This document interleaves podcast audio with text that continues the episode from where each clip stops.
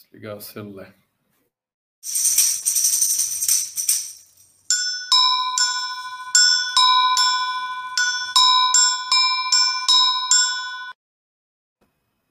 Em São Paulo, meio-dia.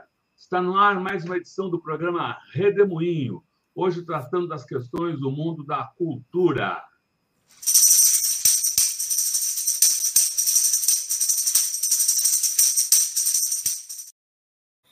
Sérgio Turino, é um prazer tê-lo aqui nesse redemoinho. Sérgio Turino é historiador, um observador atento um formulador na área da cultura. O que, que você nos conta hoje, Sérgio? Bom, mais uma vez, é um prazer estar aqui no Tutameia com vocês dois, Rodolfo e Eleonora. É, sobre hoje, eu queria, na, nas últimas duas semanas, eu falei sobre países, né, em que estive recentemente, sobre o Chile e o Paraguai. Sobre hoje eu gostaria de falar sobre uma cidade, é, São José do Rio Pardo.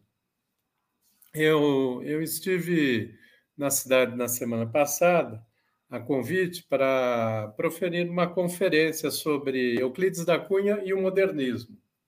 Isso na semana euclidiana. Vou pedir licença. É, na semana euclidiana.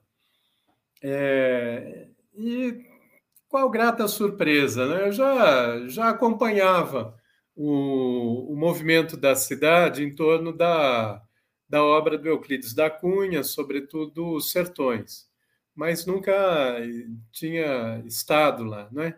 É, São José do Rio Pardo fica no norte de São Paulo, quase fronteira com Minas Gerais. É a cidade onde foi escrita a grande obra de Euclides da Cunha, que é Os Sertões, isso porque ele, como engenheiro militar, engenheiro, né, ele, ele foi construir uma ponte sobre o Rio Pardo, é, iniciou a construção, mas é, ele teve que se ausentar porque foi acompanhar a Guerra de Canudos como, como correspondente do jornal Estado de São Paulo, e de lá ele fez uma observação muito arguta daquela, daquela região. Depois, é, essa ponte que ele iniciou a construção, ela caiu e ele, como um homem muito ético, ele se prontificou a voltar para reerguer a ponte e é, a reergueu, permanecendo na cidade por três anos. Nesse período é que ele escreveu a obra Os Sertões. Inclusive tem a, a taperazinha dele ali, ainda em pé, é, com uma pequena mesinha e um, em um banquinho em que ele escreveu à mão a obra Os Sertões. É, aí quando algum escritor reclamar das condições para escrever, é, é, bom sempre a gente se lembrar do, do, Euclides da Cunha. Também o Tolstói, era muito incômodo o jeito com que ele escrevia, as condições que ele tinha, né? E se bem que o Euclides da Cunha tinha ali a paisagem da, da corredeira do, do Rio Pardo e e ficava observando a ponte que, que ele coordenou a construção como engenheiro. A cidade, desde dois, 1912, comemora é, Euclides da Cunha. E desde 1948, 49, é, essa comemoração foi constituída enquanto uma efeméride da cidade, né, com maratonas, encontros, é, para discutir a obra de Euclides da Cunha. E o que chamou a minha atenção é que gerações inteiras da cidade foram educadas a partir da obra de Euclides da Cunha, a partir de um livro. É o único caso que eu conheço aqui no Brasil de uma cidade que, inclusive, tem, tem feriado até para comemorar a obra de Euclides da Cunha, escrita na cidade, né? que comemora uma obra por vezes se comemora um, um artista, né? um escritor, mas, mas não uma obra. E aquilo chamou muito a minha atenção. E, e, a cidade se mobiliza por inteiro, com maratonistas da Semana Euclidiana. Pessoas de todo o Brasil vão para lá também discutir a obra e a intersecção com com vários outros temas, como nesse ano a intersecção foi em torno do, do modernismo. Né? Crianças com 4, 5 anos de idade elas conhecem é, Euclides da Cunha, é, sabem que ele escreveu a obra Os Sertões, crianças com é, 10, 11 anos já leram a obra, adolescentes do ensino médio. Eu mesmo pude dar uma, uma conferência, na conferência que eu dei havia uma turma do, do ensino médio acompanhando, né, fora estudiosos e tudo mais. É, tive, inclusive, depois, na saída da cidade, eu observei uma barbearia e parei e fui cumprimentar o barbeiro, porque na entrada da barbearia havia é, duas estantes com livros, em que é um sistema em que a pessoa vai cortar o cabelo, pega um livro, leva para casa, deixa outro. Isso impacta a cidade como um todo.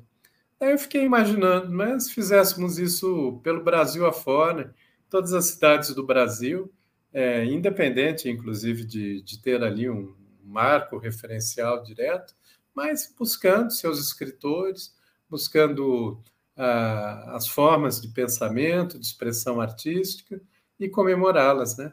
Lá eles, eles realizam, inclusive, fanfarra, desfile. É, é um evento que mobiliza a cidade como um todo, uma cidade com aproximadamente é, 50 mil habitantes.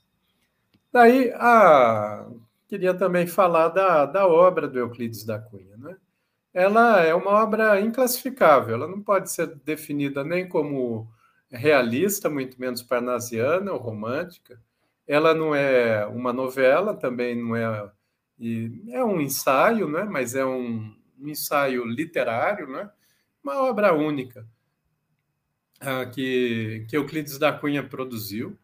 É, ela expressa também um, uma profunda honestidade intelectual, porque Euclides da Cunha era adepto da República e florianista, inclusive. Né? Floriano Peixoto foi o, o Marechal da Espada, a República da Espada, né? que reprimiu uma série de sublevações no início da República.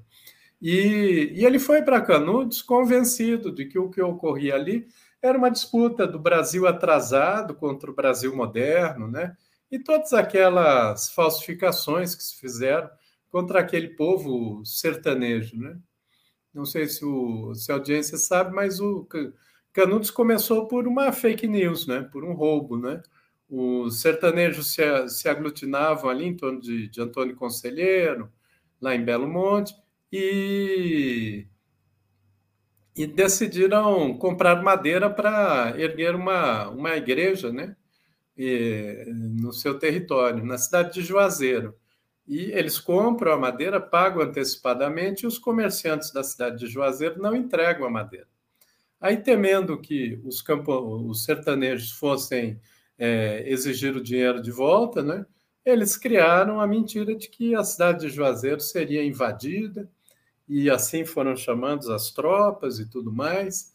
E a primeira incursão foi contra uma procissão de sertanejos, né, porque eram pessoas pacíficas, mas quando a, a polícia adentrou para atacá-los é, em procissão, eles resistem e fazem com que os soldados saiam em debandada, né, aproximadamente 150 na primeira incursão. É aí que eles começam a se armar e a, e a se organizar. Depois houve outras incursões, inclusive a mais mortal delas foi exatamente a que Euclides da Cunha presenciou e ele, e ele relata no seu livro, né? E o que queriam os camponeses e os sertanejos ali de Canudos? Uma vida em paz, em que pudessem produzir seu alimento, trocar o alimento, é, é, em, em um ambiente de comunidade, dentro desse universo místico dos sertões. Né? Era isso. Mas o, o, Brasil da República, que se pretendia moderna, ele não, não admitia aquilo. Né? E, para isso, promoveu um, um dos mais vergonhosos massacres contra o povo brasileiro. Né? Foram 20 mil mortos em Canudos.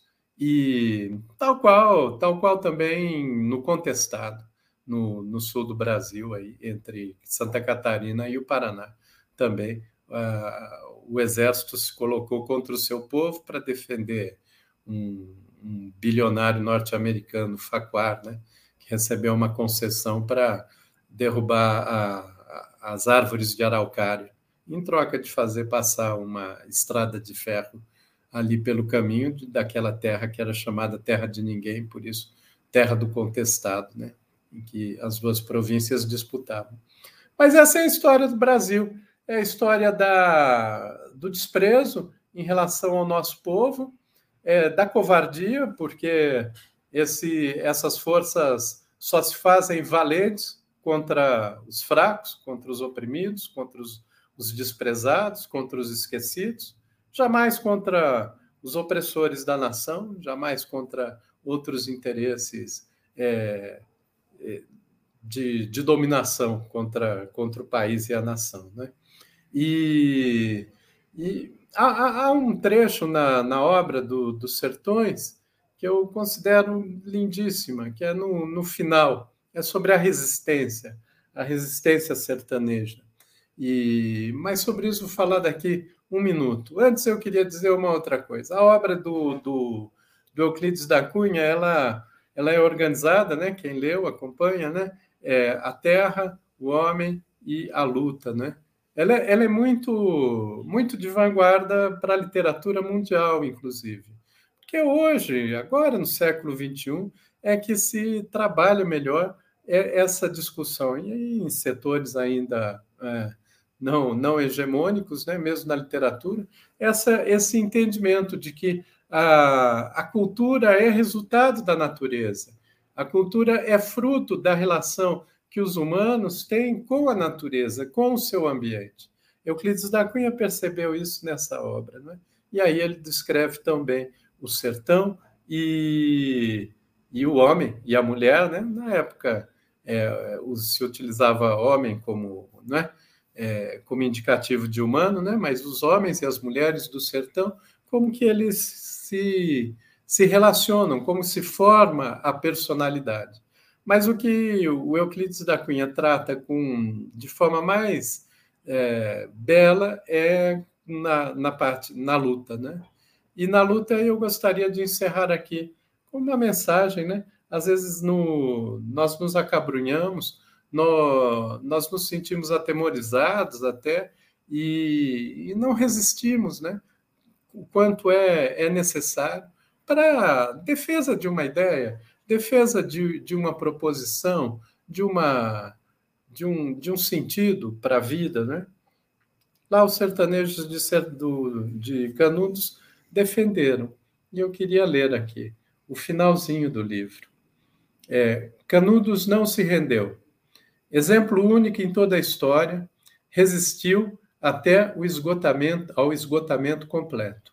Expugnado palmo a palmo, na precisão integral do termo, caiu no dia 5, ao entardecer, quando caíram os seus últimos defensores, que todos morreram.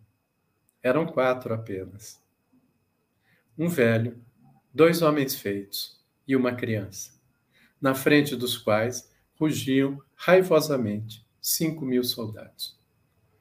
Eu espero que esse, esse final de, de Os Sertões, né, ele, ele ecoe, é, porque há momentos em que a gente precisa perceber que a força, a coragem, a resistência do povo, ela só existe quando ela é encontrada na raiz popular mesmo.